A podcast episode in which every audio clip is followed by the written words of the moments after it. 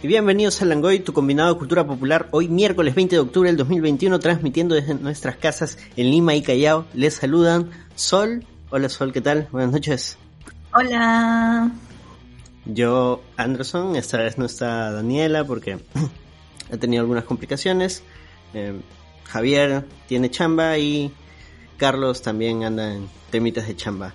Pero a falta de los Langoyers originales tenemos a dos grandes invitados que son el gran Isa y el gran G de dos viejos kiosqueros. ¿Qué tal muchachos? ¿Cómo están? Bien, hermano, con dolores nomás por, por el cambio de clima nomás, con dolores en, las articulaciones, pero bueno, ¿qué se le va a hacer pues? Se llama edad negro. Yo lo sé. Sí. Yo lo sé. Tú sabes que me acabo de poner un parche chino en las rodillas. Lo que era parche león, ese que viene con huequitos, es una maravilla. Tengo la, tengo ahorita las rodillas de Usain Bolt. o Carlos necesitaría uno de esos, porque en invierno es un sufre. Tú sabes que recién, recién me estaba viendo las rodillas desde hace un mes, mes y medio, y nunca había pasado, que es horrible porque no puedes subir escaleras y yo vivo... Desde que reinició su actividad sexual le las rodillas. Así es, pues. Uno tiene que, que, ¿cómo se llama? Que experimentar este cosas nuevas. tipo la tarumba. bueno, el día de hoy vamos a hablar de eh, la salud mental en la ficción. Y por eso hemos traído a dos profesionales en el tema. Y Sol y yo, que somos dos profesionales en ver basura en televisión y cine. sí. Así que. Pero antes, vamos a hablar de nuestro gran auspiciador, el buen, único y maravilloso Gordo McVicious, quien te ayuda si necesitas un producto tecnológico, gracias a TecnoStore, que es la empresa indicada que tú buscas. Nuestro amigo McVicious está tomando pedidos de laptops, PC, tablets, impresoras y cuanto producto de tecnología necesites. Y te los va a llegar, te los va a llevar hasta tu casa. Tienes que contactarlo a través de contacto tecnostore.pe. Y si no te contestan, nos pasas la voz. También nos puedes dejar un inbox y decirle, oh, pasa la voz al gordo que le he escrito y seguro está con mucha chamba. Que a veces le pasa, pero está con chamba hay que avisarle, hay que darle un empujoncito. Y gracias a quién más llegamos, Sol. Gracias a Funático Store. Funático Store vende funcos, polos, figuritas, todo lo que ustedes quieran de cómics, series, películas, Marvel, Star Wars, Hello Kitty y demás. Ahora están con eh, un descuento en todos sus productos de DC y por eh, ser Langoyers pueden pedir desde el 31 de octubre. Recuerden que el cupón es Langoy DC con 20% de descuento en todos los productos DC en stock. Ay, qué chévere. Por cierto, fue el fin de semana la DC Fandom. Así rápido nomás. Eh, más chévere estuvo la del año pasado, la verdad. Y si escuchan un pequeño sonidito es porque estamos utilizando otro método de grabación hoy día y hay un sonido que por más que silencio los sonidos del sistema no desaparece. Así que me voy a disculpar. Sí, no, no, no te preocupes. Eh. Son cosas cosas que suceden. ¿Alguno llegó a ver la de ese fandom así rapidito antes de, pasar al, al tema no, de los Patreons? ¿No? Pues, no se perdieron de mucho. ¿eh? la verdad se los digo con toda sinceridad, estuve tres horas y media sentado, viendo, transmitiendo la de fandom. Warner hasta me tumbó el, el video y luego dijo, uy, choche, sorry, me equivoqué, no tenía que tumbártelo. Pero, nada. Eh, trailer de Flash, no, teaser de Flash, teaser de Black Adam y trailer de Batman, entre lo más resaltante y popular, ¿no? Porque también anunciaron por ahí que van a desarrollar una película de eh, Static Shock, lo cual sí me genera ah, hype porque Michael B. Jordan está por ahí metido. ¿Ah, sí? Ah, sí, sí, sí. Y bueno, ahora sí, dime, dime, Sol. No, también creo que anunciaron videojuegos. ¿no? Ah, sí, pero solo mostró trailers, ningún gameplay. Por eso digo, estaba un poco... De Suicide Squad, creo, ¿no? Sí, Sí, de Suicide Squad contra la Liga me parece. Que Superman se vuelve malo o sorpresa otra vez. E- El G creo que quiere dar su opinión, Sí. su cuota, vi su, su garra gatuna. A ver, ¿qué pasó, G? Papi, yo no sé tú, yo eh, me volví fanático de Milestone, por eso es que me vacila Static, pero ¿sabes qué extraño yo al Sindicato de Sangre? Eh, De la línea de Milestone había un grupo de pandilleros que fueron afectados también por esas cosas que se parecen a las a las nubes a, la nube terrígena de los inhumanos, pero en versión vamos a gasear a los pandilleros, que fue pues este el Sindicato de Sangre y la verdad me llama mucho la atención y quisiera que hagan un guiño en Static Shock acerca del Sindicato de Sangre. Nada más, me muteo. ¿Sabes qué es lo más paja de, de todo esto? O sea, toda la presentación de Milestone sí fue genial, fue súper emotiva, estuvieron los fundadores de, la editorial, estuvieron hablando del proyecto, van a relanzar los cómics en, en volúmenes para que la gente los pueda leer.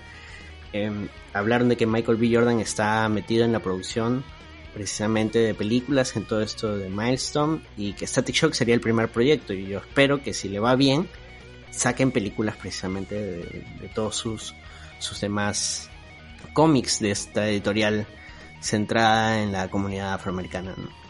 Es que eso, eso sería muy chévere. Eso, eso me pareció un hype del DC Fandom, pero es como que pasó, como que nadie está hablando de eso. Y por eso el Langoy viene y te lo dice. qué pena me dio lo del DC Fandom, ¿ah? Porque el año pasado sí estuvo bien, bacán. Uf, el año pasado fue alto hype. Sí, sí, fue mucho mejor que el de Netflix y que los demás. Mm.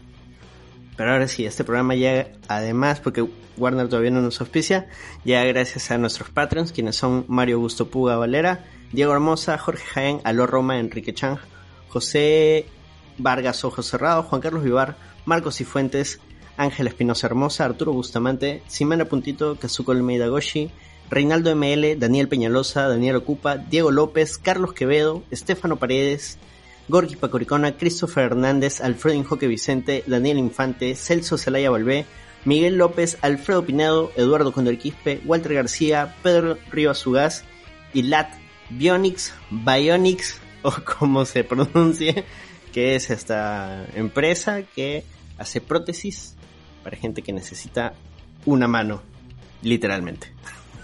Gracias a ellos por aportarme ese mes al Langoy.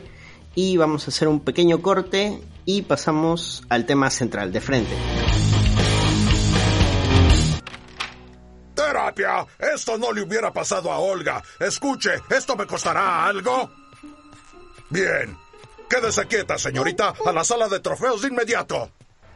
No había terapia cuando yo era niño. Eso es evidente, Bob. No quiero que hables con un loquero de la escuela. Los pataki no hablamos de las cosas, las echamos bajo el tapete. Algunas cosas están mejor bajo el tapete, Helga. Y tú no digas nada o nos darán a todos un boleto de ida al manicomio, ¿entendiste? Entendí, papá.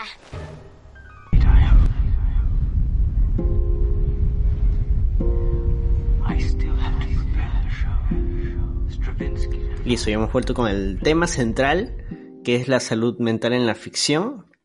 Puesto que hace, punto número uno, hace poco fue el Día Mundial del Cuidado de la Salud Mental. Y punto número dos es algo que debemos aprender, entender y comprender que no es ajeno a cada uno de nosotros. Y esta pandemia nos lo ha demostrado. Nos ha golpeado a todos de maneras distintas y hemos tenido que aprender a sobrellevarlo Así que consideramos es un tema importante y que nos va a hacer mucho bien. Así que tranquilos, relájense, no, no es terapia, no van a tener que sacar sus demonios internos. Vamos a hablar de lo que nos gusta, de programas de ficción y de cómo cuidarnos. Pero antes quisiera que tanto el G como Isa me ayuden con cuál es la definición, cuál es, en qué consiste la salud mental. A ver, eh, bueno, lo que yo conozco como salud mental es eh, aquella condición en la cual eh, están, eh, están, digamos, conjugados, ¿no? Tanto la parte afectiva como la parte cognitiva dentro de un, eh, dentro de lo que se reconoce, dentro se conoce como vida saludable, ¿no? Es decir, el balance y el equilibrio que existe entre la parte cognitiva y la parte afectiva, ¿no? Eh, es un poco la, como, se conoce como que la, eh, el modelo específicamente de, de, la psicología, ¿no? Que es este, el que es este, la parte emocional, la parte cognitiva, y esto todo está reflejado en conducta. Finalmente, eh, nosotros nos expresamos a través de la conducta. Es, la conducta es la que se presenta y la que hace que las personas, eh, bueno, eh, puedan, puedan mostrarse, ¿no? puedan trasladar de la parte interior hacia el exterior. Entonces, la salud mental, la idea es que estas tres partes guarden, eh, guarden congruencia, ¿no? Guarden eh, un principio de homeostasis eh, y que haya un balance respectivo, ¿no? Claro de que la idea es que nosotros busquemos la homeostasis, porque finalmente lo que lo que sentimos, lo que pensamos y lo que hacemos siempre está pues en eterno conflicto, ¿no? Entonces, eh, el problema, y este conflicto está bien, porque el conflicto finalmente hace de que nos definamos como personas, que, que actuemos como tal, que, que, que, que, amemos, que, que, hagamos estupideces un par de veces, pero eh, que, que también es parte, y es parte de nuestra formación. Eh, el problema es que cuando estas partes mal, es que tu proceso tienes un, un, un tienes un, un eh, o en todo caso, o, o dentro de este conflicto hace de que no puedas relacionarte o no tienes la capacidad de relacionarte con tus pares y no puedes vivir integrado entre la sociedad, es que se habla de que tienes un problema de salud mental. Yo le, yo le he enfocado así, este, tú sabes que yo un poco por, por, mi formación lo veo más de corte cognitivo-conductual, pero no sé, este, mi, estimado, este, eh, casi freudiano y ericksoniano amigo, ¿tú qué podrías opinar? ¿Cómo lo enfocas en todo caso tú? Aparte con el ojo derecho. eh, en verdad creo que la única acotación que, que, me queda por hacer es hablar del estado de bienestar.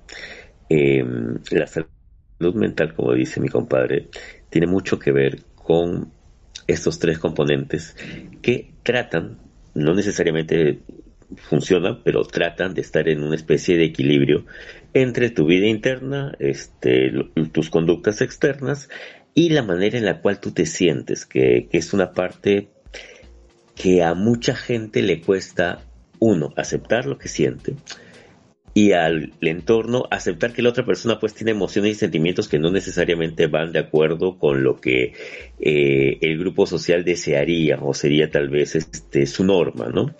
Eh, llámese este tipo de, comportamiento pelotudo de la felicidad de, a la fuerza. Eh, entonces, la salud mental busca un estado de bienestar, más que de equilibrio de bienestar, entre esas tres formas, entre esas tres, entre esos tres componentes, y su manifestación, que como bien dice mi compadre, es el tema de la conducta, eh, trate de estar en armonía con lo que uno piensa y finalmente con lo que uno siente. Genial, genial. Muchas gracias por, por el concepto. Y, y, ahora sí, tratemos de aplicar esto a las películas y series que hemos estado viendo en los en, durante la pandemia también básicamente, ¿no? Eh, junto con Sol habíamos anotado primero a Wanda Maximoff, más que nada su desarrollo durante la serie WandaVision. Eh, Sol, ¿algo que quieras comentar sobre Wanda que hayas visto en la serie? Bueno, creo que también o sea, básicamente eh, WandaVision se trata sobre el duelo, ¿no? Aceptar el duelo, este, cómo vives el duelo, cómo tratas de superar el duelo. Y creo que también eh, ha caído bien en, en COVID. O sea, es una serie que ahorita también ha ayudado a mucha gente a ver su propio duelo, ¿no? En este, en, en pandemia, ¿no? Ya que muchas muchos incluyendo creo que nosotros hemos tenido a alguien conocido que ha fallecido, ¿no? Eh, y creo que creo que es un, es un momento en que la salud de, del cómic se, jun, se junta muchísimo con la realidad, ¿no? Con la salud mental de que ahorita estamos viviendo. Eh, sí, no sé, bueno, o sea, de, aparte de eso, creo que, eh, o sea, tenemos otros nombres en la lista que son eh, más, más eh, que están diagnosticados, por así decirlo, ¿no? O sea, son personajes diagnosticados con distintas formas de trastorno mental, no sé si está bien decirlo así. Eh, pero WandaVision, o sea, Wanda, Wanda Maximoff no tiene ningún tipo de diagnóstico, pero obviamente tiene un tipo de depresión, de duelo, de tristeza, ¿no? De un hueco ahí. Que es bien cercano, o sea, es algo que Claro. nos puede pasar a cualquiera de nosotros. Claro, así es. E- Es otra cosa que, que era uno de los motivos por los que queríamos hacer este, este programa y era recalcar de que, o sea, no necesariamente em, tienes un diagnóstico que te dice que tienes un problema de salud mental, o sea, mientras has estado durante la cuarentena y has cambiado tus hábitos, eso te ha chocado emocionalmente y eso de una u otra manera a todos creo que nos ha generado un, un desequilibrio en algún momento. Yo quiero que en este momento, a ver, si no empieza tú, Gerardo, nos digas mm, qué es lo que tú has podido ver que transmite el personaje de Wanda, que, que ha transmitido durante toda la serie. Justo con, con mi compadre hicimos un, programa especial acerca de WandaVision y hablamos de- del tema del duelo y lo importante que es eh, la aceptación de la pérdida para empezar justamente a, a procesar eh, el duelo en sí. Ahora, eh, hay una diferencia bastante grande entre la pena, la tristeza, la depresión y eh, el tema del dolor. Eh, solemos, solemos, y, y lo generalizo, tratar de evitar el tema del dolor. Queremos que pase rápido, no, no nos sentimos cómodos como dolientes, no, no nos sentimos cómodos con el dolor, tratamos de evitarlo a toda costa. A veces por temor a cómo nos vayamos a sentir, a veces por, por cómo nos puede mirar la sociedad. Y en el caso de Wanda, el tema del dolor la hace crear todo un mundo en el cual, pues, eh, el dolor, su dolor, no existe, o al menos no existe de la manera en la cual nos fue mostrado a, a través de las películas. Pero yo no, no hablaría, no hablaría sobre Wanda con un tema de depresión, sino justamente con un tema de no aceptación. Estoy triste pero no lo acepto, me duele pero no lo acepto, tengo pena, tengo rabia, tengo ira, pero no lo acepto. Y finalmente esa negación, esa, ese no querer pasar por el proceso es lo que hace que todo esto pues es- estalle, ¿no? Y, y esta tal vez es la gran metáfora de WandaVision. ¿Cuánto, cuánto pesa el no hacer bien tu duelo? Negro, no sé si tú... Sí, con respecto al duelo, eh, el tema de WandaVision, eh, como tú mismo lo has mencionado, eh, es una etapa, es la una de las etapas, de, eh, lo que pasa es que el duelo tiene varias etapas. La negación es una de ellas. Un- un- un una pausa sobre respecto a eso, una pausa activa respecto a eso, es que, por ejemplo, en la maldición de Hill House, eh, no sé si estoy spoileando una serie que hace tiempo ya se ha visto, se ve plasmado pues todas las etapas de duelo en cada uno de los personajes. Y hay una parte de que hay una de ellos, creo que es la hermana, perdón, es el hermano el que, eh, el que está en estado de negación, que justamente con él eh, abre la, la serie, pues, ¿no? Co- Es, eh, creo que se llama Joy, eh, el día que Joy vio un fantasma, ¿no? Que fue la primera, que fue el primer capítulo en el, en cual el pata reconoce finalmente eh, que todo lo que pasó en Hill House, que tiene que ver un poco con lo que eh, este eh, aborda Wanda. Eh, el momento de que Wanda construye todo este, todo, todo un mundo idílico eh, que está basado únicamente en la negación, porque tiene la capacidad de hacerlo. Y creo que eso es lo que hacemos nosotros cuando estamos en una etapa de negación. Creamos, creamos cosas idílicas, creamos cosas artificiales que nos permiten sobrellevar el dolor. Ahora, hay que entender de que a veces este estado de negación también es importante. ¿ah? A veces es, esta parte constituye un poco el, el poder ver este, el poder acomodarnos, porque es la parte de acomodo específicamente para poder procesar después y pasar a la, a la etapa final que es la aceptación, ¿no? Eh, también quiero acotar algo, eh, todo esto, este, esta onda de WandaVision también, y con respecto al tema de la negación frente a lo que es el dolor, me hace recordar mucho esta película, de, creo que Zack Snyder, creo que se llama este Sucker Punch, en el cual pues este, la Sí, chica sí. pues construye toda una fantasía en base pues a un proceso muy doloroso, ¿no? Lo cual me parece bastante, o sea, respira mucho de WandaVision, a, a mi entender. Claro, es una, es una temática que, que aborda precisamente esta, eh, esa película. Creo que este programa lo voy a cerrar con esta canción de Tito Nieves. eh, Vivo un mundo de fantasías. Vivo un mundo de ¡Qué mentiras, fabricando fantasías. Ese debió ser el soundtrack de WandaVision. me, me has hecho acordar también a La Isla Siniestra, que se llama así en español, ¿no? Este, con Leonardo DiCaprio. Shutter Island, ¿no? Shutter Island, sí. Que también, ¿no? Que es, es negación, pues, ¿no? De lo que le pasó a su esposa y a sus hijos. ¿no? Completa negación. Aunque Claro, ahí y, la aborda la culpa, ¿no? Ahí el tema es la culpa, la culpa es fuerte ahí. Sí, pues. y lo, lo lleva a un estado ya, eh, no sé si es el término, pero es esquizofrenia lo, lo que sufre el protagonista. Con, con este nivel altísimo de, de alucinación, de, desdoblamiento, es, es brutal, brutal esa película. Véanla. Muy buena. Sí. y No sé. justo es... Sí, Isa. Sí, lo que pasa es que, que- que pasa que en la esquizofrenia cuando, ¿qué es la cosa? La esquizofrenia se presenta cuando ya existe eh, una disociación de la realidad. Y ya este, lo que pasa es que cuando tú disocias la realidad, la disocias de diversos sentidos. Las alucinaciones, es que tú sabes que las alucinaciones se presentan de diversos, por, por todos los sentidos, ¿no?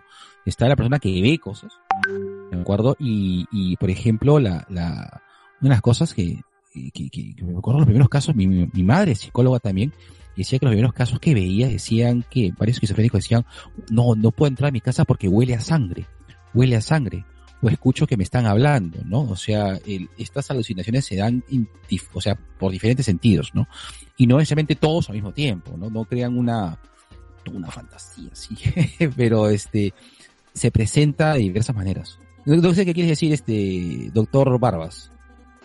Nada, justamente estaba haciendo los gestos cuando tú me, cuando tú estás hablando acerca de las, las alucinaciones. Mucha gente cree que es solamente lo que ves, pero es lo que escuchas, incluso el sabor, este, sabores, sensaciones, sientes que te tocan, sientes que te hablan, hueles, eh, y eso en verdad es prácticamente un, indicador acerca de esquizofrenia. Eso sí mm, me mató.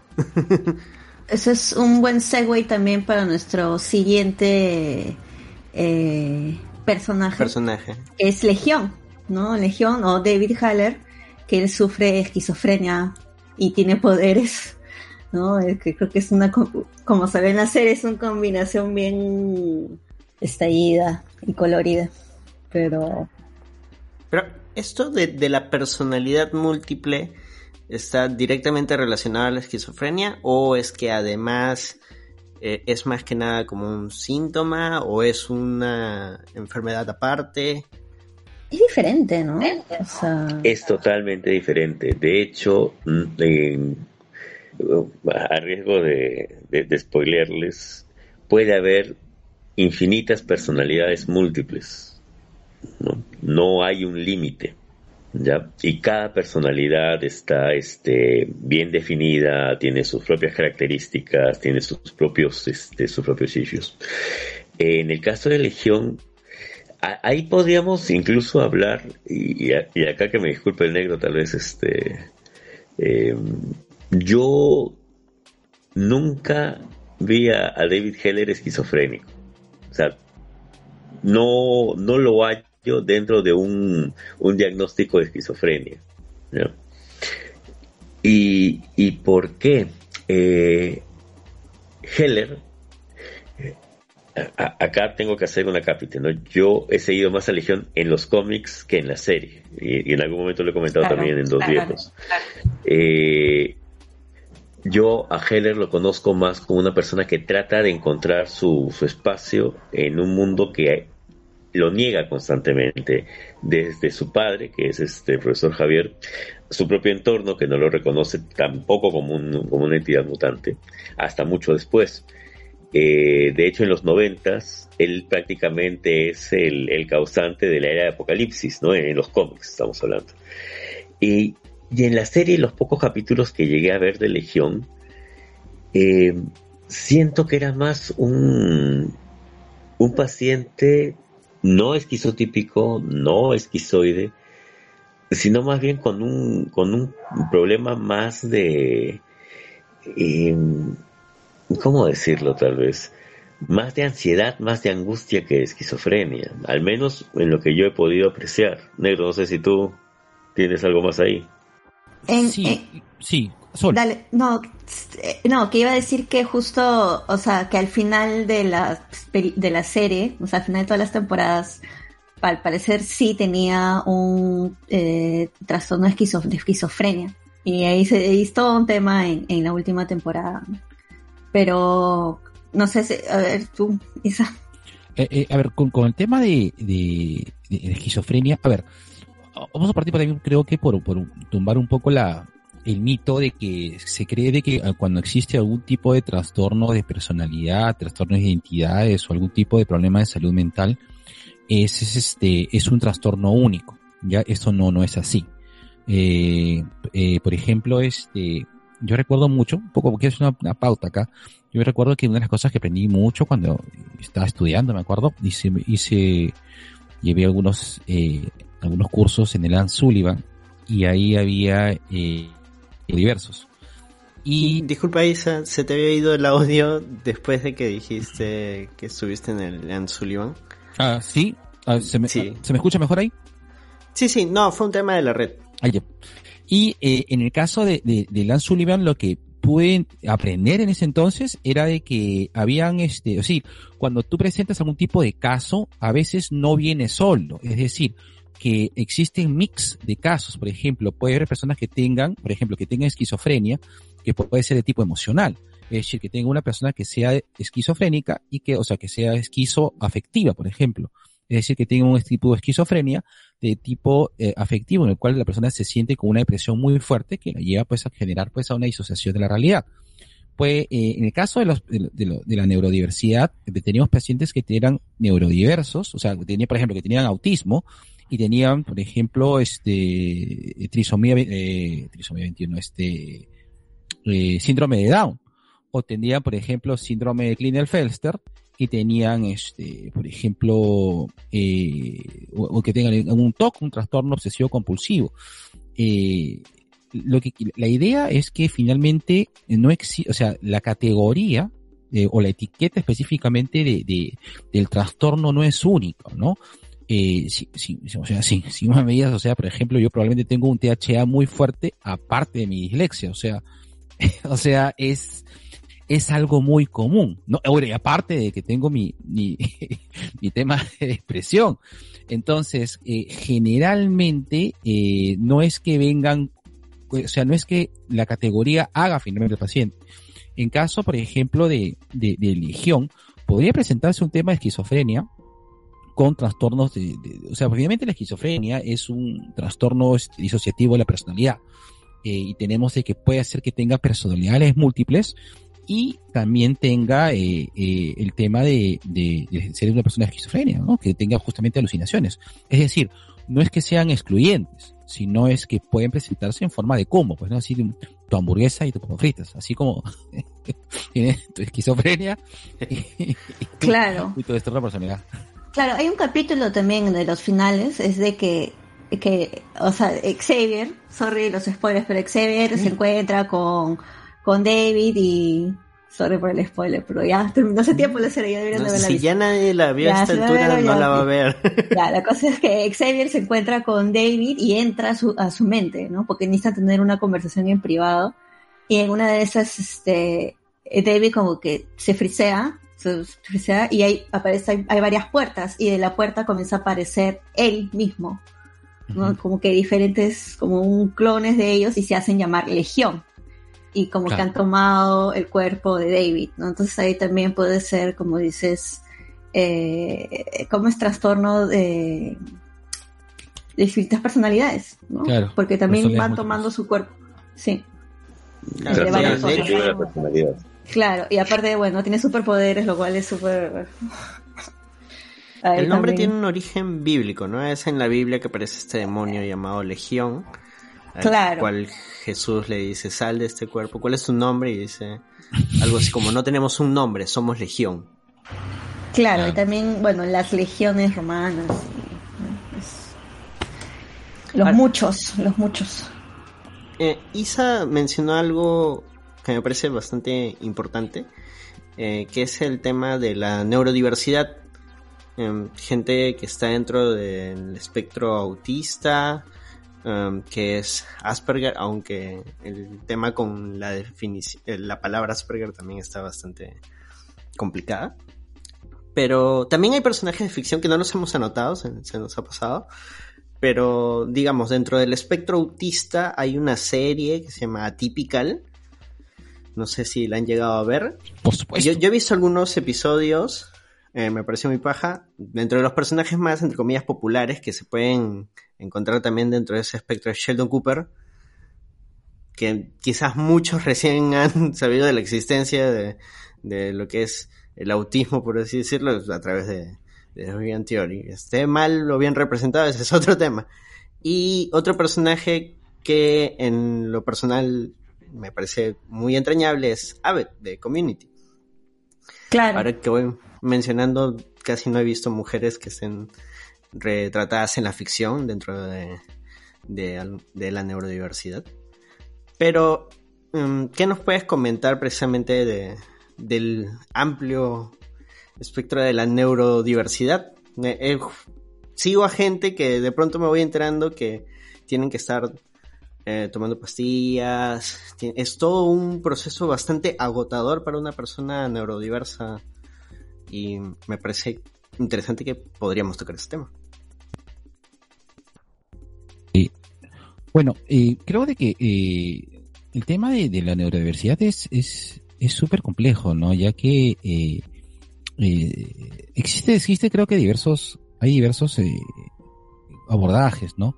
Eh, desde que desde romantizar, o sea, ser muy romántico con respecto a la neurodiversidad y y, por otro lado entenderla, ¿no?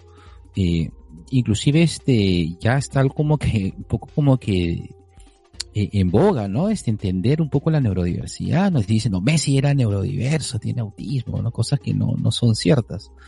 Eh, pero, eh, sin embargo, creo de que esta aproximación que se está teniendo en medios es interesante, ¿no? Eh, atípica creo que me parece es el abordaje más, más este, menos romántico que se da en la neurodiversidad. Me, me parece el más apropiado.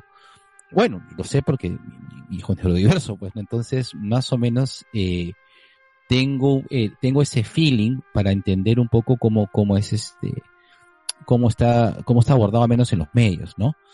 Eh, y en realidad en los medios se aborda muy, muy, muy este, muy, de manera muy romántica el tema de lo que es, tanto la salud mental, los trastornos mentales y como la neurodiversidad. Ya que eh, si bien tratan de, poner el tema en, boga, este, creo de que no es este, no están siendo muy sinceros para mí la, mayor sinceridad es que, por ejemplo, este, si quieren ver cuál, es la, cuál es la mejor interpretación de una persona neurodiversa, es la actriz de American Horror Story que tiene neurodiversidad.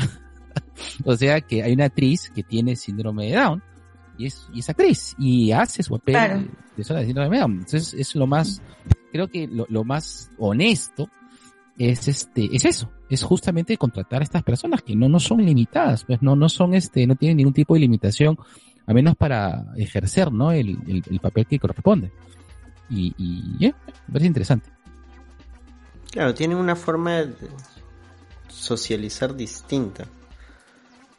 Y precisamente eso es lo que muchas veces le, les complica eh, el tema de, de, que sean parte de, de una sociedad, porque se les exige mucho para poder sociabilizar con gente que es neurotípica, como cualquiera de nosotros tal vez que estamos acá, cuando creo que no debería ser exigirles tanto a ellos que se adapten a lo neurotípico, sino una aproximación mutua, o sea, un, respeto, un decir cómo te sientes tú, cómo es tu, tu proceso, tratar de, conocernos mutuamente, y yo creo que e- esa es la vía. ¿Tú qué opinas, Gerardo? Lo que pasa, y eh, es algo que decimos en psicología, ¿no? Cuando te chocas con la realidad o cuando discutes con la realidad, pierdes. Eh, tenemos mucho miedo todavía a hablar acerca de neurodiversidad, tenemos mucho miedo a hablar acerca de em, la realidad de, de la persona neurodiversa. Entonces, si no la conocemos, no la podemos eh, aceptar. Es, cuesta, cuesta. Eh, sin ir más lejos, creo que de los... mm, voy, a, voy a echar una cifra, ¿no? Unos 720 colegios en Lima de educación primaria. Eh, son pocos los que tienen programas de integración con, con niños neurodiversos. Son muy pocos. En parte por prejuicios paternos, en parte también por prejuicios del mismo colegio. Y está también esta, como dice mi compadre, esta romantización bastante pelotuda acerca del tema. No sé si ustedes se acuerdan de Tropic Thunder. Claro, esta película con Downey Jr., Jack Black. eh, no, Exacto. Ya. Hay una parte en la cual ah, no, no me acuerdo, Ben Stiller. Hay una parte en la cual este creo que fue Robert Downey Jr. quien le dice a Ben Stiller, tú sabes por qué eh, I Am Sam no, no ganó el Oscar, ¿por qué? Porque te presentó a alguien dema- demasiado eh, cercano a- al, al síndrome de Down, ¿no? Y no, no, Hollywood no quiere eso. Y lo mismo siento que pasa con, con series, con películas, con aproximaciones, porque todavía nos da miedo por no entenderlo, por no aceptarlo, eh, todo lo que conlleva el tema de la neurodiversidad. Eh, hay más allá acerca del espectro autista, está el savant, eh, hay más acerca de, de, de la trisomía 21, hay más acerca de Craig Duchat, hay más acerca, ¿cómo se llama negro? ¿Te acuerdas esta, esta condición en la cual se te salen palabras? Ah, Ah, este, Se me fue. Tourette. El síndrome de Tourette. Y X más. No, pero no las hablamos, no las comentamos. Y como te digo, todavía hay pocos colegios que eh, pueden tener eh, un programa de integración en la cual eh, se puedan eh, encontrar personas neurodiversas con personas que tal vez no lo son tanto o que todavía no lo saben.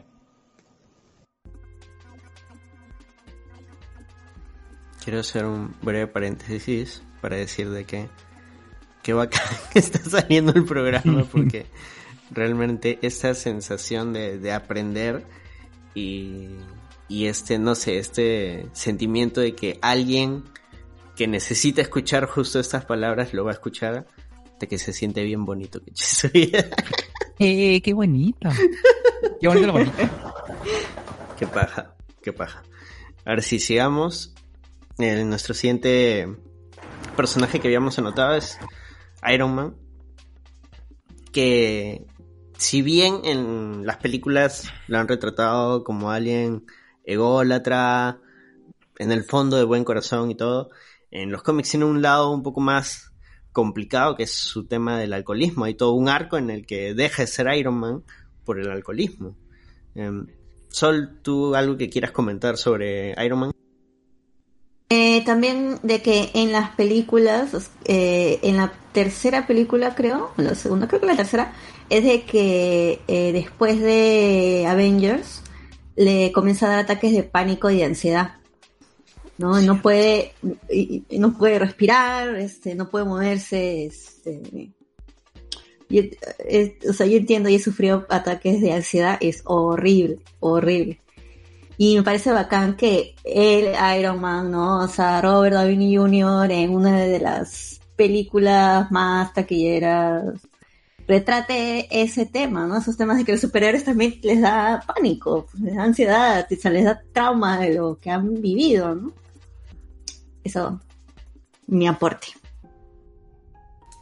A ver, vamos a abordarlo por partes. Me parece que podemos empezar con el tema de la ansiedad. Isa, que nos puedes comentar qué hayas visto en Iron Man, o sea, en los cómics, en el cine, con respecto a, este tema. Claro. Yo creo que una de las cosas que, yo, siento que la adaptación que, que, que hizo Robert Downey Jr. de los cómics eh, es bastante acertada, ya que eh, si bien eh, eh, durante la época, bueno, la época este, tanto del Silver Age como la época moderna de Iron Man, eh, la cual, la cual Iron Man tenía un rebrote, ¿no? A partir de la película, a partir del 2008 los cómics, antes del 2008 los cómics de Iron Man eran nada. Luego se vuelve un personaje bastante más relevante. Ahora, eh, una de las cosas que, que, que veo, a diferencia de, de otros superhéroes, eh, cuyo eh, superpoder es su intelecto, ¿no? Finalmente Iron Man es una persona bastante inteligente, ¿no? Pero a diferencia de, de- a diferencia este de tanto de Reed o como de Hank Pym, en el caso de que son los grandes cerebros, ¿no? De, de, Marvel, lo que Iron Man es, es, eh, sumamente, eh, ¿cómo decirlo? Que aparte es el tipo inteligente, pero que, o es un tipo que denota mucha inteligencia, pero es eh, eh, compulsivo. O sea, tiene, tiene este, tiene la necesidad de controlar todo. Es un control freak. Entonces, lo más probable es que el brote de ansiedad se deba justamente a eso, a que no lo puede controlar. No sé si recuerdan un, un, eh, eh, un, capítulo de, de, esta serie eh, Avengers Mighty Heroes, en que Iron Man se vuelve prácticamente, que es un poco el arco de Superior, que eh, eh, Iron Man se vuelve como que el controlador de toda la ciudad se vuelve prácticamente un dictador. Porque a diferencia de, de, de, de y repito de Hank, es que Iron Man sí tiene la necesidad de tener el control. Sí tiene la necesidad de, de, controlar y manejar todo. Y es en ese lapso, y es en ese quiebre de que no, de las cosas que no puede controlar, que no puede predecir, que no puede pronosticar, es que le da el brote de ansiedad, ¿no? Y probablemente el alcoholismo se debe a eso, ¿no? A que en un momento eh, el alcohol es un depresor. Eh, tiene que tener algo que haga que, que lo baje. Es decir, porque una persona que está constantemente ansiosa eh, necesita algo que, que sea un estimulante, bueno, que no, un estimulante no, que sea un tipo de químico que haga que le baje un poco, bájale por lo menos cuatro revoluciones a tu carro, hermano, no, no, no aceleres tanto. No sé, mi estimado Sí, sí. hay, hay algo que cuando me ha tocado trabajar con pacientes con ansiedad, eh, siempre les, les recomiendo, suena pelotudísimo, pero es bastante práctico, eh, el que se repitan dos preguntas, ¿dónde estás y qué estás haciendo? Porque la ansiedad justamente empieza a generar mundos este, que no están sucediendo ahorita, ¿no? Me voy a encontrar, no sé, pues posiblemente si paso por acá me voy a encontrar con mi ex y voy a tener esta conversación con, con él.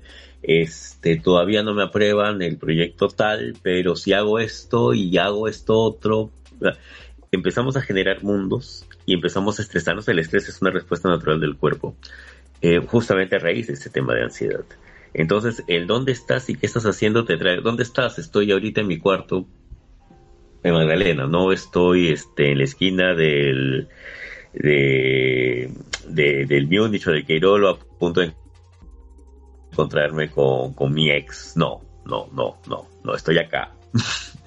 ¿Qué estoy haciendo? Conversando con Anderson Gonzalo y con el negro. Y corto, ¿no? Toma su tiempo.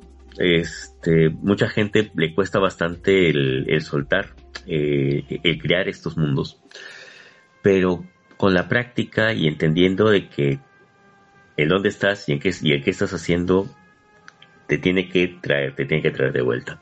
Coincido con el negro plenamente. Yo considero que el alcoholismo de, de, de Tony en las películas, porque en el cómic es algo muy diferente, en las películas sí tiene que ver con esto. He pasado por una experiencia cercana a la muerte, ¿no? Lo que vimos en, en Vengadores 1.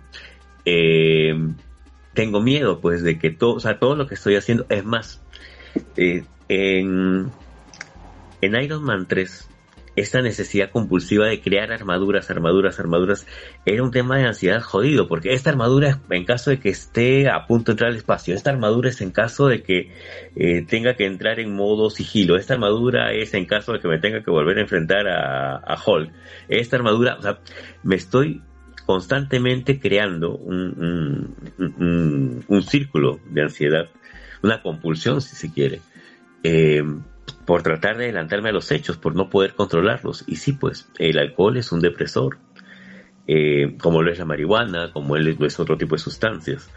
Entonces las personas que eh, posiblemente en los 80, que es donde surge este arco de, del demonio en la botella, no se podía hablar de marihuana, pero sí podías hablar de alcoholismo, ¿no? Y esa famosa portada donde lo ves este a Tony con la máscara a un lado, mirándose al espejo, con el rostro totalmente demacrado por el tema del alcoholismo, es, es fuerte hasta ahora. Es más, esa portada creo que está prohibida y por eso es que le ponen una, una contracarátula en los cómics más actuales, ¿no? Y la, la portada original queda escondida detrás de eso. Y es por eso. Eh, el alcoholismo puede tener y, acá es un, tema de discusión, ¿puede tener un, componente genético? Sí, puede, pero eh, el 70% es más respecto a tus necesidades porque el cuerpo te pide que le bajes, como dice mi compadre, le bajes a las revoluciones. Y si tú has aprendido que con el alcohol le bajas a las revoluciones, ese va a ser tu, tu de hámster.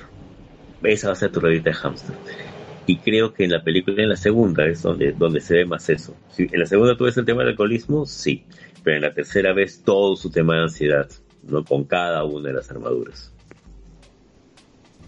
nunca lo, lo, había relacionado de esa manera, pero sí, pues tiene, claro. todo el sentido del mundo. A mí también un tip que me dieron para la ansiedad era que no se, me dijeron por ahí de que escoger eh, hielos en las manos y concentrarte en el, en el frío y que va a darte un shock. Entonces ya no vas a estar dando vueltas y vueltas y vueltas por todos lados, sino como regresas y al, a los hielos. Es como el duchazo de agua fría, pero a nivel más chico. Sí, sí, por eso, sí, más o menos. Bueno, pasemos al el siguiente personaje. Sí. Arthur Fleck. Ah, no, espera. Yo sí quiero contar algo muy rápido. Eh, yo creo que el mejor ejemplo de alcoholismo, y, creo que menos romantizado, es el de Jessica Jones. Si, si ven la serie. Claro, sí. O sea, eh, el alcoholismo de Jessica Jones es tan natural como el de, el de mi tía Esther. es que, claro, es, es bastante, bastante común. Tú ves que Jessica Jones eh, bebe toda la temporada y, y, no, y, y, se ve que tiene un problema de alcohol muy complicado y sigue bebiendo a pesar de que sigue desarrollando. Y finalmente cierra la serie y sigue, sigue alcohólica, no ha cambiado nada, su condición es de una mujer alcohólica y eh, sin embargo eso pues este eh, no evita pues que el personaje pues tenga eh, muchas habilidades, ¿no? No solamente el tema superheroico, sino es que es una tremenda detective, ¿no? Es unas detectives, al menos este, mucho más reconocidas, bueno, en todo caso, mucho más este, o mejor representadas a, nivel de, series, ¿no? Es una muy buena idea. Series, series super, superheroicas, ¿no? Porque si no está Sherlock Holmes, ¿no? Que ya es, más bravo. ya que antes de pasar al siguiente, y creo que va a enlazar con el siguiente, hemos hablado precisamente de un perfil de una persona atormentada, pero que es súper inteligente. y hemos hablado de detectives. Yo creo que, aunque se cae de maduro en cualquier programa sobre cómics y, películas de superhéroes, quiero su opinión sobre Batman. Porque a mí me parece que también Batman tiene ahí varios issues. se viste como un murciélago, ¿no? O sea, debe tener. Son un montón de ellos.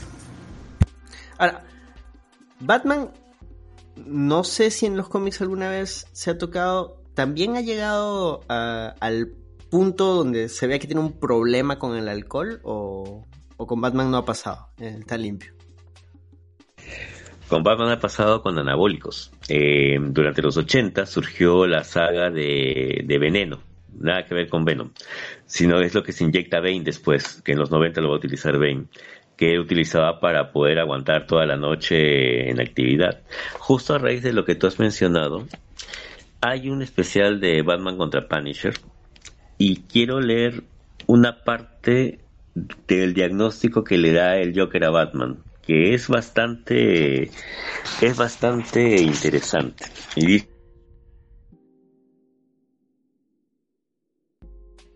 Dice, ¿sabes cuál es la única diferencia entre tú y yo, Castle? Tú matas porque odias, yo mato porque me encanta. Jiggy, Jigsaw, me contó tu triste historia. A tu familia la mataron. Qué triste. ¿Sabes? Creo que algo así le pasó a Batty, pero le pasó hace largo tiempo. ¿Sabes cómo, las, ¿sabes cómo lo sé? Y paso a la siguiente página. Y dice así. La máscara, los aparatitos, reaccionó tal como lo haría un niño. Y es cierto, la manera como uno enfrenta el dolor o el duelo, y en este caso, este, la pena Batman se quedó ahí. Tú podrías haber hecho la gran Franca Punisher y salir a matar a todos aquellos que te hicieron daño, a ti y a tu familia.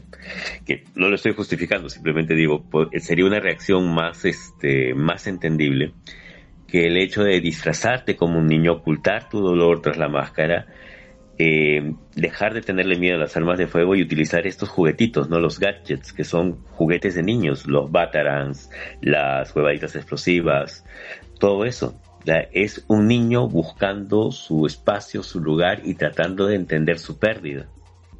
Y me muteo.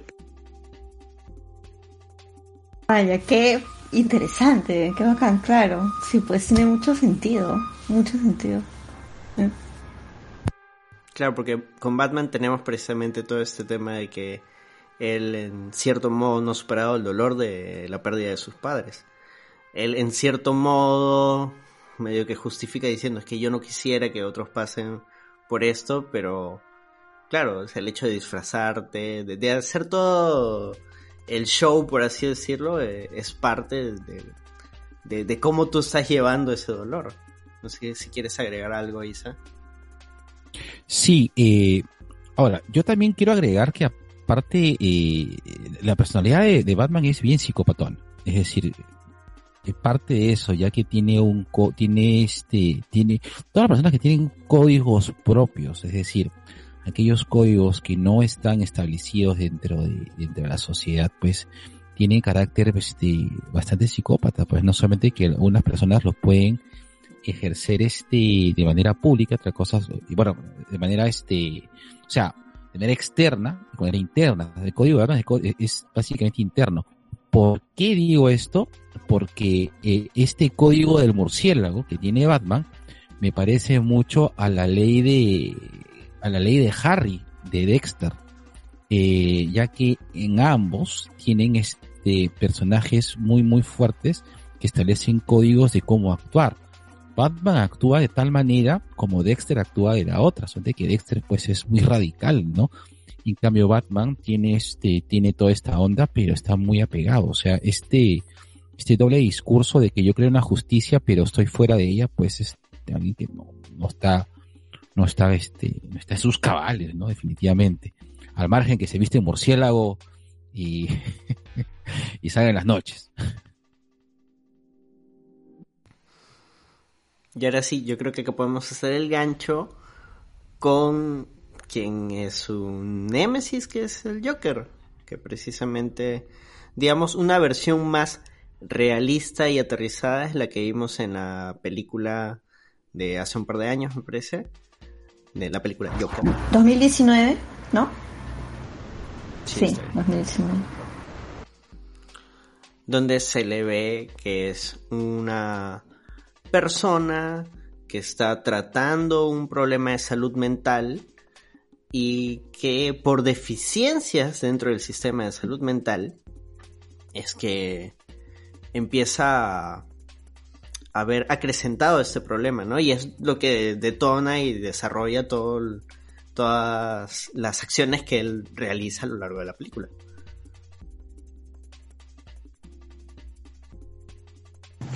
Ya, ahí yo tengo varias, varias cosas que decir y también es, lo hemos conversado con Elisaguirre en un episodio especial, ¿no?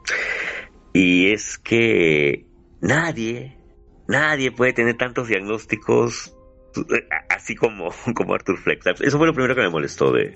Ojo, la película es, es che... Me presenta un, un Joker mm, interesante, diferente, ¿no?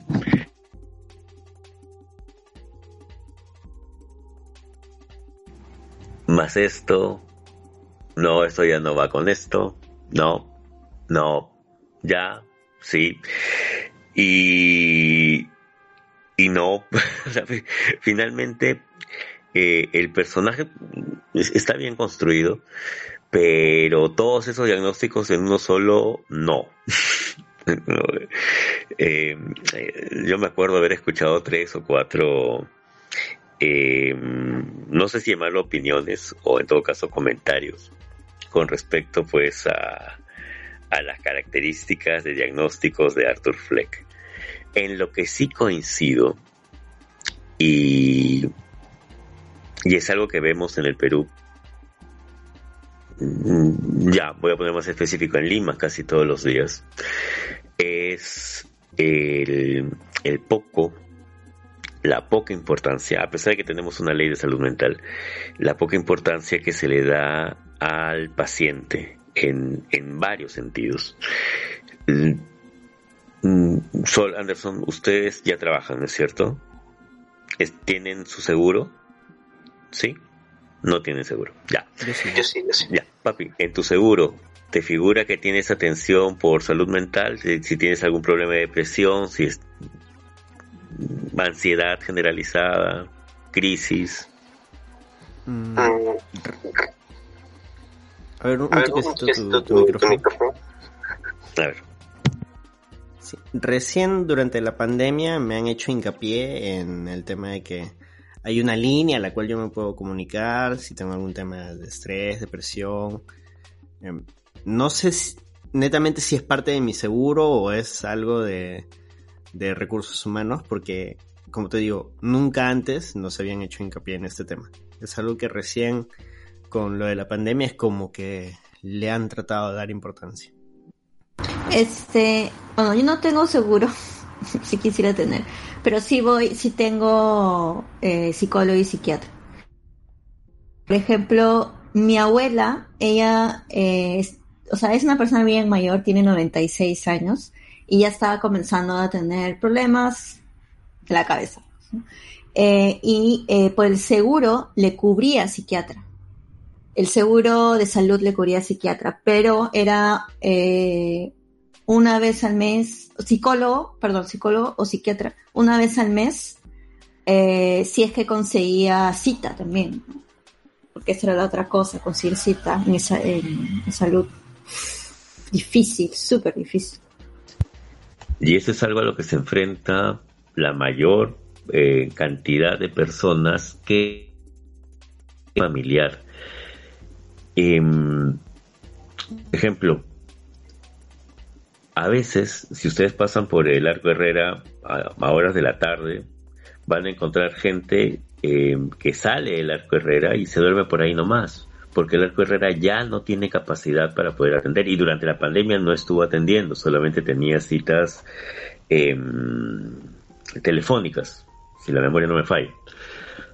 Entonces el tema de la salud mental en el Perú se parece mucho a lo que te presentan en la película. A veces no está disponible el psicólogo que te veía, a veces no tienes espacio para citas, no hay un no hay un planeamiento con respecto al tema de, al acceso a psiquiatría, ¿no? porque hay enfermedades que requieren medicación y no hay por qué tener miedo a hablar de eso. O sea, nadie te va a alinear los chakras, este, la depresión no se cura decretando, ni dando saltitos, ni yendo al liderato, ni a ninguna de esas cojudeces. A veces necesitas medicación. Y eso te lo tiene que dar un profesional. Y, y no, y a veces, a veces no, y, y la gran mayoría de las veces no tienes acceso a eso. Y me muteo. Ahí también yo quería tocar un temita. Lo que pasa es que yo, o sea, este, yo sufro de ansiedad, entonces yo sí me medico. Y también el gran problema de, de, de es comprar las pastillas. Son sumamente caras en Inca Pharma y mi Pharma, malditos, los odio, odio mi Inca Pharma. Son súper caros, son unos malditos.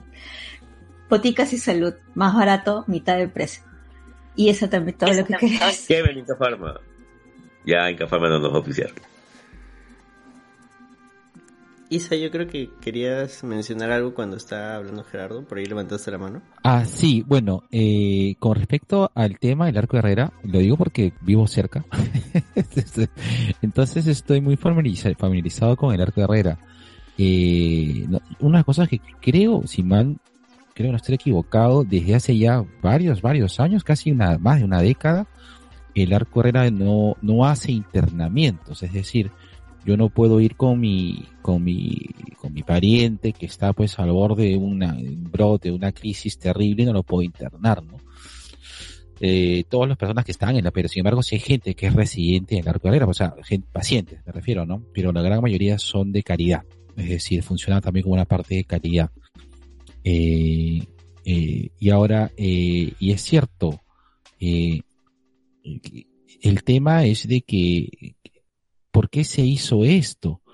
Porque eh, un tema es por un tema de humanidad, es cierto, porque de, este, eh, en los internamientos, esto de que las personas estén confinadas, o sea, Arkham no, eh, no debería existir. O sea, vamos a ponerlo así en manera real. O sea, no es que sea real, pues que alguien lo meta un psiquiátrico, una persona, porque no, no es un lugar de condena, ¿no? Es al contrario, es un lugar de, de- donde se busca finalmente un tratamiento a una persona para darle paz. Y por lo segundo es de que esto, cuando hubo este internamientos en el arco Herrera, en el arco, en el arco Herrera, en el Herminio Valdizán, en, en, en diferentes este, instituciones de salud mental, la gente abandonaba a sus parientes, pues, porque si de por sí tener una persona eh, mayor ya al cuidado muchas veces es bastante manejable, pues, tener una paciente, tener una persona, un pariente, pues, con, un problema mental a veces es también muy difícil. Y, y, y comenzaron pues a haber una sobrepoblación dentro de la institución en la cual no, no podía aguantar y los pacientes terminan escapándose. Yo he crecido mi, durante toda mi niñez, este, viendo loquitos calatos, literal, por todo este, por todo eso, o sea, era típico, ¿no? Mira, un loquito calato, un loquito calato, un poco, Por eso somos amigos. un poquito que eh, se empezó eso, ¿no? Los pacientes que se, que se escapaban, pues, en condiciones infrahumanas, ¿no? Esto fue cambiado, por suerte, ¿no? Y, y la idea es de que las personas sean más responsables, ¿no? Entonces, sin embargo, este, como un poco como mencioné al G, pues, en- eh, esto pues no es así, pues no, Eh, eh, el soporte que se le da pues a la salud mental es, es, es, pero no por el hecho de que, no por el hecho de que no haya recursos, sino es porque tenemos todavía la maldita, este, estigma, ¿no? De que una persona con, con este, con, con problemas de salud mental es una persona pues condenada, pues, ¿no? Cuando esto no, no es así. Eh, cuando es una persona que, que, que tiene pues este, que tiene pues, no sé, una muy baja capacidad de adaptación, cuando esto no, no necesariamente es así. Entonces, este, regresando Arthur Fleck, creo que lo que transmite, sí es cierto, o sea, es una condición muy exagerada, pues, del personaje, ¿no? Eh, ya que, repito, si bien es, se puede presentar la combinación de diagnósticos, pues, este, esta persona, pues, creo que solamente le faltaban tres y tenía todos. Este, entonces, creo de que finalmente creo que en este caso es una metáfora, ¿no? Una metáfora al paciente de, de, sal- de que tiene salud mental, ¿no? Y, lo terrible que es el sistema. Y no solamente acá en Perú, sino en, en, en- en países de, de primer mundo donde, repito, ¿no? Este, finalmente estas personas son consideradas como poco productivas. Y ya, o sea, y si son poco productivas, entonces no, no están poco alineados a nuestro sistema. Y, esta es la complicación, pues entonces por lo tanto te hago, te hago, te la hago más difícil, pues te, pongo las, la- la- la- las pastillas más caras, eh, te, te doy menos servicios, Eh, y, realmente este, hago de que finalmente pues el servicio de, de, tratamientos de salud mental sean exclusivos, ¿no? Ahora pues este la salud mental pues prácticamente o contar con un psicólogo o psiquiatra es prácticamente un lujo, ¿no? Cuando no debería serlo. Debería ser algo mucho más accesible. Ya, eso es todo. Eh, y quería una cosita, eh, con lo de Arthur Fleck, el director eh, Todd Phillips dijo que no nunca le dan un, o no tiene un diagnóstico específico, que nunca quisieron dar un diagnóstico específico, ¿no? Sino que, como dices, es una metáfora al paciente eh, mental en, en el sistema de Estados Unidos.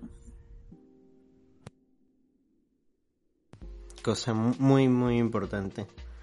Eh, nuestro siguiente personaje, nuestra siguiente personaje es Crazy Jane de la Doom Patrol, que si bien tiene, digamos, una condición similar a la de Legión, personalidades múltiples, cada personalidad eh, tiene un poder, eh, en su caso es por un trauma generado en la niñez, ¿cierto Sol? Sí, o sea, ella la violan, su papá la viola sexualmente. Entonces, eh, ella para poder eh, copar ¿no? con eso, crea sus diferentes personalidades.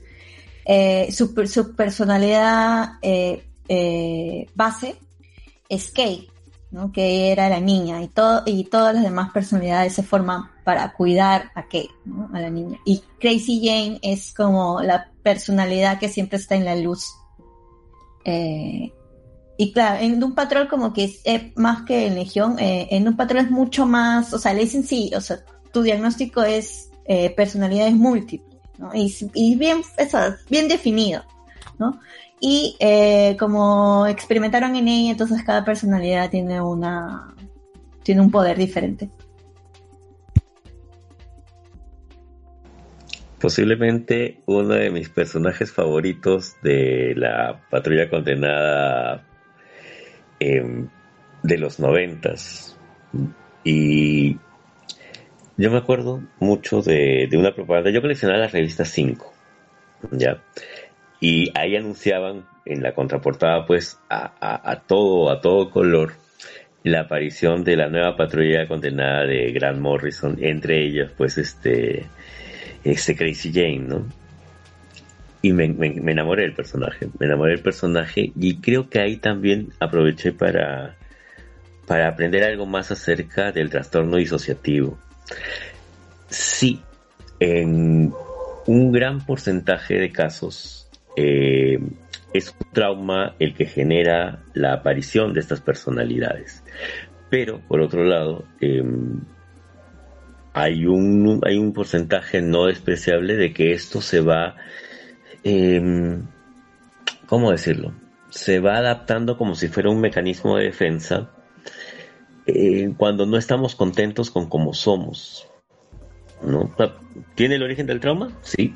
¿Puede generarse como mecanismo de defensa? También.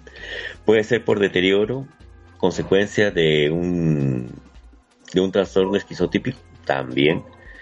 Eh, pero creo que la explicación de Morrison calza bastante bien y calzaba justamente en una época en la cual en, en los noventas es la época en la que más se habla acerca de, de violencia sexual, creo que a nivel general, en cómics, en televisión, en series, en películas, y, y se dio, y se dio y, y, le pasó a, a, Crazy Jane.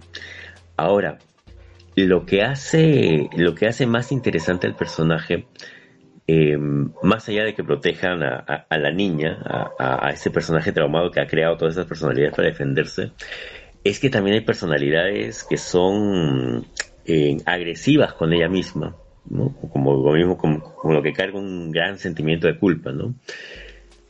Y, y eso es parte del, de la creación misma del personaje que lo hace tan tan interesante a mí me da pena de que no la hayan vuelto a utilizar en las versiones posteriores de la, de la Doom Patrol, que, siguieron después en la etapa de Morrison. Por ahí hace un par de apariciones, pero cuando vi la serie me, me volví a enamorar del personaje. Y como les decía al principio, no hay un límite para la capacidad de crear personalidades distintas que puedan ser consideradas diferentes. Em, hay un caso de, si, si la memoria no me falla, hay un caso de una de una persona que llegó a, a tener el título, si, si, tienen internet por ahí a la mano, pueden verificarlo, más de 1052 personalidades distintas. Y en los años 70 lo máximo que habían llegado a, a recopilar eran treinta y tantas. Pero este sí es un caso año 90, año 2000 si no me equivoco. Que me acuerdo que hubo bastante controversia en el caso, pero sí pues podemos crear N personalidades. Dímelo negro. Creo que en el tema de trastorno disociativo, a ver, si mal no recuerdo, bueno, yo nunca he visto un caso de trastorno disociativo, no, no recuerdo dentro de cuando íbamos, bueno, estábamos paseándonos ahí por, por, yo, cuando estudié en la, este, cuando estudié este psicología, nos paseamos por casi todos, todos los, los centros médicos, me faltó el del Callao, y me faltó uno que estaba en Villa, creo, no recuerdo, pero bueno, a los de Lima me refiero, ¿no? Eh, eh, no, no, recuerdo haber visto un paciente con, con personalidades múltiples, pero sí lo que ah, más o menos había entendido es de que estas eh, no se presentan como que de manera este, o sea, no hay como que un proceso de cambio, sino son como que estás, eh, estás, estás actuando, trabajando y de repente eh, ante un hecho específicamente fuerte es que tú adaptas otra, otra, otra personalidad. Y en muchas, y en muchos casos, no es este, eh, no es necesariamente, eh, es una personalidad ajena a ti. En muchos casos es un poco pasa como esta pata de, de fragmentado, en los cuales, por ejemplo, y lo que hace es que rebrote en ti tu, cómo eras, pues, este, en tu etapa de niño, ¿no? Entonces aparece pues el Iwit, creo que se llama el de, de fragmentado. Y, y, y, en ese momento, ante esa situación es que aparece esta parte de ti, pero no es que sea personalidades ajenas, salvo que tengas algún tipo de, de proyección específica ante personas y por un tema de defensas que ubicas esas cosas. Y esto sucede de manera esporádica, ¿no? No es que, no es que, no es que sea preparado, ¿no? No es que, Sí, así que un poco como salía pues en, en Doom Patrol. Justo estaba buscando, eh, eh, eh, la persona con más personalidades y es eh, una mujer que tenía 2.500 personalidades y se llama Jenny Hines y que efectivamente, o sea, fue un trauma, eh, su padre la, la violaba y la torturaba cuando era niña, ¿no? Entonces surgen más de 2.000 personalidades. Y eh, también, no sé si han visto en Netflix que hay un documental que se llama Monstruos Internos, que es sobre eh, un, un, pata que tenía 24 personales diferentes en los años 70. Bien interesante. Es sobre eh, que sí que se este, viola, sexualmente a algunas mujeres era una de sus personalidades y cuando lo capturan se dan cuenta que tiene eh, eh, 24, 24 personalidades diferentes, ¿no? Y también está la teoría si está mintiendo para que no lo condenen o si realmente tiene eh, este trastorno mental. Esto es como en los 70. Eh, y bueno, son, es bien interesante el documental hay una serie este, que creo que la cancelaron, que antes estaba en Fox. No me acuerdo el nombre de la actriz, que ella era una ama de casa y su otra personalidad era un camionero. No me acuerdo el nombre de la actriz, bienvenidos a los viejos kiosqueros en Fitle Langoy, en la cual yeah. nos olvidamos el nombre de la serie y de la actriz. International States of Tara. Así se llama. Así se llama. Por eso te amo, negro. Buena, buena, buena. Y, estaba bien definida. Ahora, este, acá también surge, como mencionaba el negro, no es de que este, las personalidades se programen, no, no funciona así, aparecen, aparecen, aparecen. Pero para darles tal vez un orden o para hacer tal vez un poco más el tema del drama se le da, como mencionaba Sol, ¿no? Está en la luz, el, foco está sobre ella para que se manifieste. Eh, yo nunca tuve la oportunidad acá en, acá en el Perú no es tan común el tema de, de trastorno disociativo, pero ella 60, 60 tantos años, bueno, yo le estoy hablando del año 2002. Y de pronto se ponía a predicar, ella decía que hablaba... No sé si, me escuchas, eh, desde que dijiste, yo no he visto un caso desde que dijiste no he visto un caso, se te fue, se fue la red y no se te escuchó nada. Sí, ¿Podrías repetir, por favor?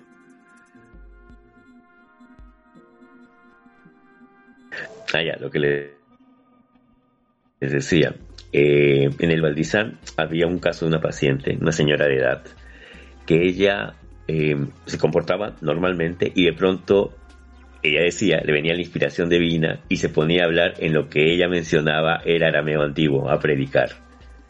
Y se le iba la inspiración y otra vez volvía a ser ella. Digamos que ese era... Digamos que ese era...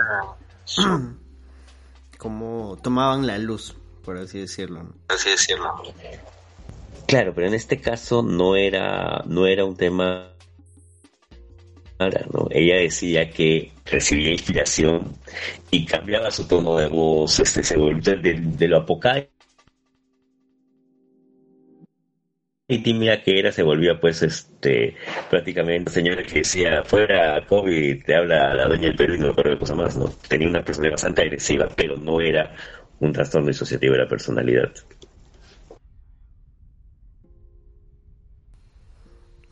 Bueno, ahora sí, como para ir cerrando, quería mencionar a la serie Hey Arnold. No la noté acá, pero debí ponerla. Pues hay dos personajes que me parecen muy interesantes y que sí siento que demuestran que retratan un poco este tema de, la salud mental. Uno es Harold, que es el bully clásico de la serie.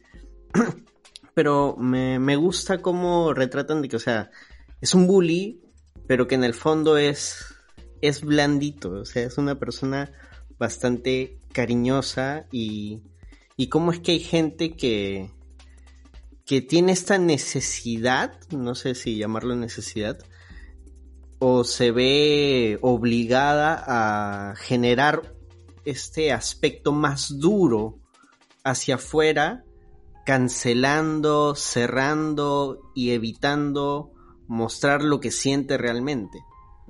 Que se ve muchas veces en los niños. Mm, no sé qué, qué opinan.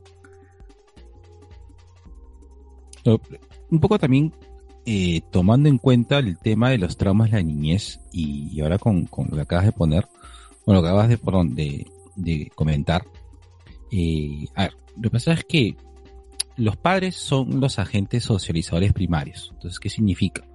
De que de que inicialmente nosotros conocemos el mundo, interpretamos el mundo y, generamos opinión en base pues a, nuestras primeras experiencias con nuestros padres, ¿no?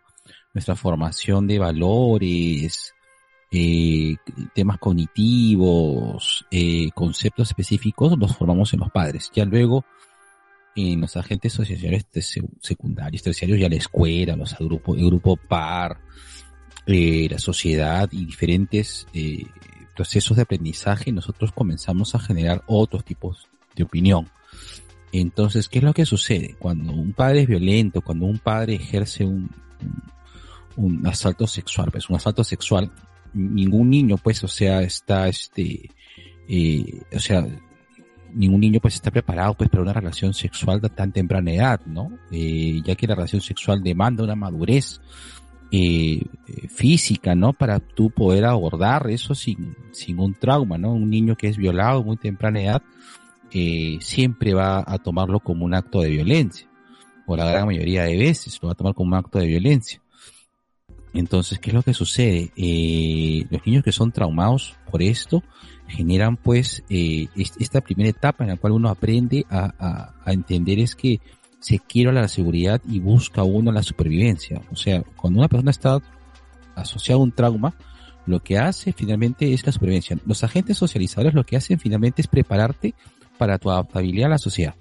O sea, si, si la persona nace y tú le dices que está bien, por ejemplo, oye, este, ¿por qué te dejas este, por qué te dejas este, de mandonear o, o, o, o hacer este, pégale, pues pégale tú primero. Pégale, o en todo caso le enseñan a la, a, digamos, a cualquier persona, no, si es que tú nunca te dejes, este, pisar por nadie, tú sé primero el pisar, ¿no? Tú primero es el que, el que haces y tienes que tener una actitud más confrontacional. Eso te termina un poco por la carga que te va a dar tu, tus padres al momento de que tú comiences a ejercer este, este tipo de procesos. Entonces, eh, muchas de estas eh, corazas, actitudes, imágenes, es finalmente un poco eh, la herencia, la proyección de nuestros padres ante sus, sus inseguridades, ¿no? Y sus inseguridades como padres, ¿ah? ¿Qué es lo que sucede? Es que los padres en un momento, pues, en nuestros hijos nos dan mucho miedo, pues, ¿no? No por el hecho de que, no, por el hecho de que nos, nos haga un segundo, justo hablando de, de hijos. Ahí está, ya se, ya se metió por ahí. eh, no por el hecho de que, o sea, por el hecho de que fracasemos como padres, ¿no? O sea, eh, el fracaso más, más terrible del padre, pues, es que, que nuestro hijo, pues, este, sufra algún tipo de daño significativo, ¿no? Entonces, nos lo vamos a sobrecargar de miedos que, que buscan firmemente protegerlo, ¿no? Eh, ya que eh, ahí se ejerce doble presión, ¿no? El ser padre también te manda mucha carga eh, social, ¿no? No hay nada peor, pues, que estigma que ser un mal padre, ¿no? O ser una mala madre. Eso es algo bastante, bastante, este, ¿cómo se dice? Bastante eh, socialmente, pues, este, socialmente, no sé, este, horrible. Sí, horrible. Eh, y eh, para esto, pues eh, estas cargas que le damos a, a, a, nuestros hijos en base a nuestros miedos generan, pues, de que los, de que adopten un abordaje ante la sociedad de manera diferente. Entonces, sí, pues, o sea, el, el típico que cuando te dicen, no, oye, no seas grande por las puras. Y yo digo porque yo siempre he sido grande, pues no.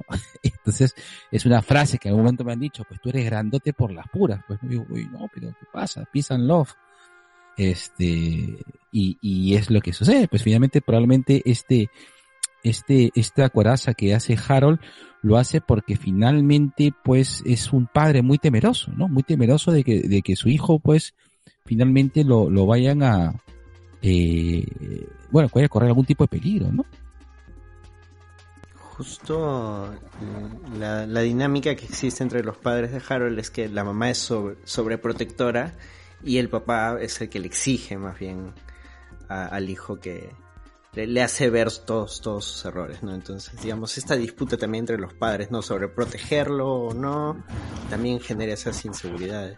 Y Sol, ibas... Sí, que justo hay otro personaje en Hey Arnold que también está eh, moldeada por sus padres, que es Helga, ¿no? O sea, hay un capítulo, el famoso capítulo en que Helga va a la psicóloga y justamente, o sea, sus padres le ignoran, ¿no? O sea, le ignoran completamente y idolatran a su hermana mayor, entonces ella también por eso se vuelve un tipo de bullying, ¿no? Para llamar la atención. Y sí. Sí, ese era el personaje que me había olvidado de apuntar. Ahí este, hay que hacer una acotación. Eh, la mamá de Helga tiene un serio problema de alcoholismo y su papá es un joyón. ¿eh? Más bien, yo les quería invitar a, hablar acerca de un personaje que también está en el tema de la salud mental, pero que porque nos parece adorable no lo mencionamos, que es la abuela de Arnold, que es una mujer con Alzheimer avanzado, jodidamente avanzado, y, que es este romantizada al mango por el abuelo, por el mismo Arnold, pero que la abuela tiene sus momentos de lucidez muy interesantes. Eh, ah, creo, y, tal vez este me, me, equivoco, porque si bien es cierto, a mí me ha gustado Arnold en su momento, no he conocido otro dibujo animado de los 90 donde se hable acerca del Alzheimer de esa manera. Y me corto. Eh, es, es muy cierto, o sea, como dices, el, el abuelo romantiza todo lo, lo, lo, que hace la abuela, pero si, o sea, si ves detenidamente la serie, es un tema que les cuesta a, a ellos, porque de, de repente, y también es un detonante de, de las situaciones alocadas de la serie, ¿no? De repente tiene un plan loco como este capítulo en que trata de liberar a una tortuga que está siendo maltratada y se disfraza y hace todo su plan y todo. O sea, claro, es gracioso, se ve divertido y todo, pero es una persona, es un adulto mayor que está arriesgando su vida, o sea, de pronto es, ya está en el auto, está con el café y dice, sí, yo te voy a llevar. O sea, es un adulto mayor que no está necesariamente en sus cabales y que está exponiendo su vida. Y, y eso, cuando te toca verlo en la realidad, sea con nuestros abuelos, nuestros papás, algún tío, que de pronto se les mete una idea en la cabeza y, y no se les sale hasta que, hasta que lo cumplen en cierta manera. Y justo mi abuelita tiene eso, ¿no? De que se es, bueno, ya de por sí es una persona súper terca, como buena piurana que es. Eh, pero sí se le, se le mete una idea y se le queda la idea y nada le hace cambiar de parecer. También hay otro personaje, Hey Arnold, que, que es el hombre paloma. ¿Se acuerdan del hombre paloma? ¿No? El hombre paloma que tampoco quería esto de vivir fuera de, la sociedad solo con las palomas, o el chico del pórtico también, ¿no? Que no quería salir de su pórtico porque tenía miedo de sociabilizar. Solamente yo tengo que acotar que a mí me pasa lo mismo, pero con Gerardo.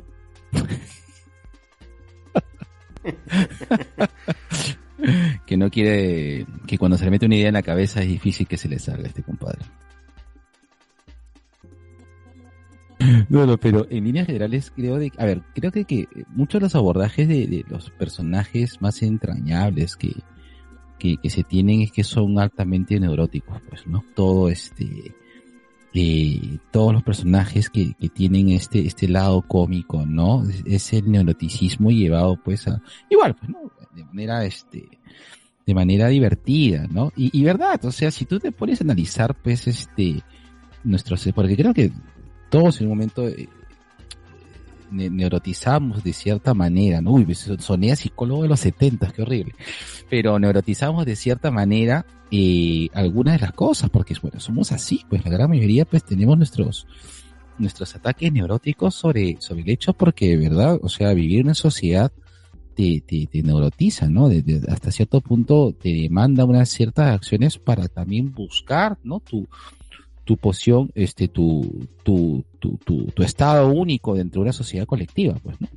Entonces, el neuroticismo parte es eso, ¿no? Es la búsqueda prácticamente de, de, de mala manera, pues obviamente, pues una manera neurótica, pues no, no es que sea la manera correcta, ¿no? Pero de buscar tu, tu individualismo, ¿no? Entonces, este, sí es cierto, pues, ¿no? Claro, ahora, eh, por ejemplo, hay cine, pues que hay gente que hace notísimo un cine como Woody Allen, pues, ¿no? Y que básicamente, pues, todo su cine se respira, pues, que todos los personajes tienen una alta carga neurótica.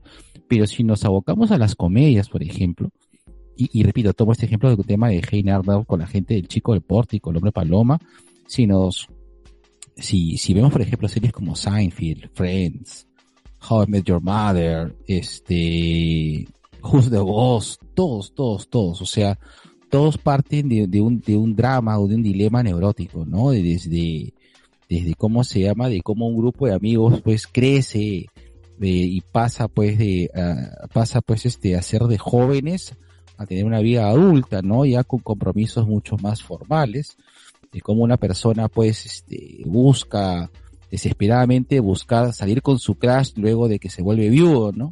Spoileando How I Met Your Mother. Espero que lo hayan visto. Eh, y, este, o cómo este, no sé, eh, eh, cómo este, cuatro personas este, crecen de manera pues este, muy neurótica en Nueva York, ¿no? Entonces, creo que es eso finalmente, ¿no? Eh, se romanticiza esta parte la cual este, o en todo caso se, se caricaturiza, ¿no? Esta parte, este comportarse de nosotros a veces muy, muy, muy desatados. Y eso es un poco que también quiero, quiero acotar ya final, para cerrar un poco mi, mi intervención es de que también somos muy poco tolerantes con esta parte estúpida de nosotros, ¿no? O sea, nosotros de manera pues cerrada dentro de nuestros propios histerismo, neuroticismo, todo lo que tú quieras, eh, vamos a cometer muchos errores, vamos a cagarla miles de veces, ¿no? El problema es que ahora con redes la gente está muy atenta cuando la cagamos o cuando hacemos algo, un comentario tan idiota que vamos a hacer y a toque decimos, ¡ah, ah, ah! No debes decir eso, ¿no? Pero este, es cierto, pues a veces la cagamos. En público tienen que también ser tolerantes, pues, ¿no? Y darse unas oportunidades, así como le dieron a mi compadre su última pareja. A ver si, yo creo que ya con esto vamos cerrando. Em, muchas gracias Isa, muchas gracias Gerardo, muchas gracias Sol. Eh, que, el, el, señor G quiere decir algo. Ah, ya, dale, dale, Gerardo. Disculpen la, el corte. Yo tengo una teoría, una, teoría loca, y es de que en, en al menos en, producción de, de, neuróticos, Lima no tiene nada que envidiarle a Nueva York, sino que no nos hemos dado y le tenemos tanto miedo a, hablar de ese tema que ni, ay, ¿cómo se llama esta tipa que hace series de todo? Michelle Alexander. Esa. Ya. Yo no tengo la menor duda de que, pucha, si Michelle Alexander tuviera un buen asesor, haría una serie acerca de neuróticos limeños. Y funcionaría muy bien. Y, pero no lo hacen por miedo. En verdad creo que es eso. Se tiene miedo a, a, a la palabra de diagnóstico. Se tiene miedo al, a lo diferente. Se tiene miedo a entender que el otro no piensa como tú eh, que no todo es pues este, al fondo hay sitio ni de vuelta al barrio, no, hay, hay gente que está y, que necesita tal vez ver eh, sus comportamientos, sus estupideces, sus realidades y que no son diferentes al resto, ¿no?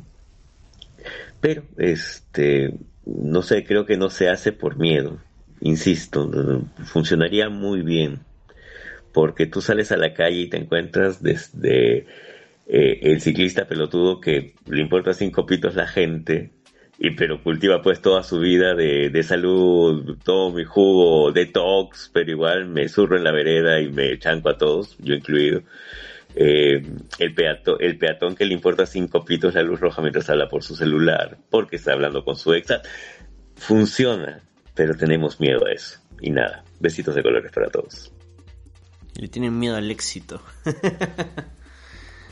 Ahora sí, como, como decía, más bien gracias por, por esa acotación, que sí, de hecho, a veces lo han mencionado algunos productores de series que en realidad no hacen cosas que salgan más allá del molde, precisamente porque quienes ponen la plata dicen, no, eso no va a funcionar. Y listo, ahí, ahí quedó. No, no se puede. No, si no hay plata, no, no se puede hacer. Pero ya hemos visto a lo largo de todo este programa como de una u otra manera sí hay varios de, estos temas en la ficción y como lo menciona el G sería muy paja que también haya ficciones locales que, aborden estos temas. Y nuevamente reitero las gracias a Gerardo, a Isa, a Sol y a quienes nos están escuchando. Ha sido realmente un agradable y sorpresivo programa donde nosotros hemos aprendido mucho y espero que quienes hayan escuchado el programa hayan aprendido mucho también. Creo que es un programa relativamente más corto que otras veces, pero me parece que por esta vez es la dosis necesaria. Si les gustó, déjenos un comentario. De repente, algunos otros personajes que ustedes quisieran que hablemos y de repente repetimos esta dinámica a futuro. Pero eso ya dependerá del público quienes nos comentarán. Así que muchas gracias a todos. Despídense, despídense. Chau, chau. Chao. Gracias, gracias. Chao. Chao. viejos cosqueros, no se olviden. Besito de colores. Besito de colores. Es cierto, cierto, hagan su cherry, hagan su cherry. Ah, bueno, sigan a Dos Viejos Kiosqueros o 2 en inglés en todas las redes sociales, eh, Instagram, Facebook, este, Twitter, eh, Badu y eh, High Five. Y eh, en nuestros canales de, bueno, en nuestro, nuestros canales de podcast, eh, ya sea, perdón, eh, y en todas las redes, bueno, todos los proveedores de podcast, se puede decir, servidores de podcast, Evox, eh, Apple Podcast, Spotify y demás. Ahora sí, muchas gracias. Y si sienten que tienen un problema con su salud mental, comuníquense con algún profesional, comuníquense con un amigo, conversenlo, traten de sacarlo de su sistema cuando se sientan preparados también. No se esfuercen, no se preocupen. Todo va a estar bien, como dice la publicidad de Rima. Ya no lo utilizan, ¿no? Porque no todo, no todo va a estar bien, pero... No, ya no, ya no. No, ya no, ya. Ahora sí, chao, chao. Chao.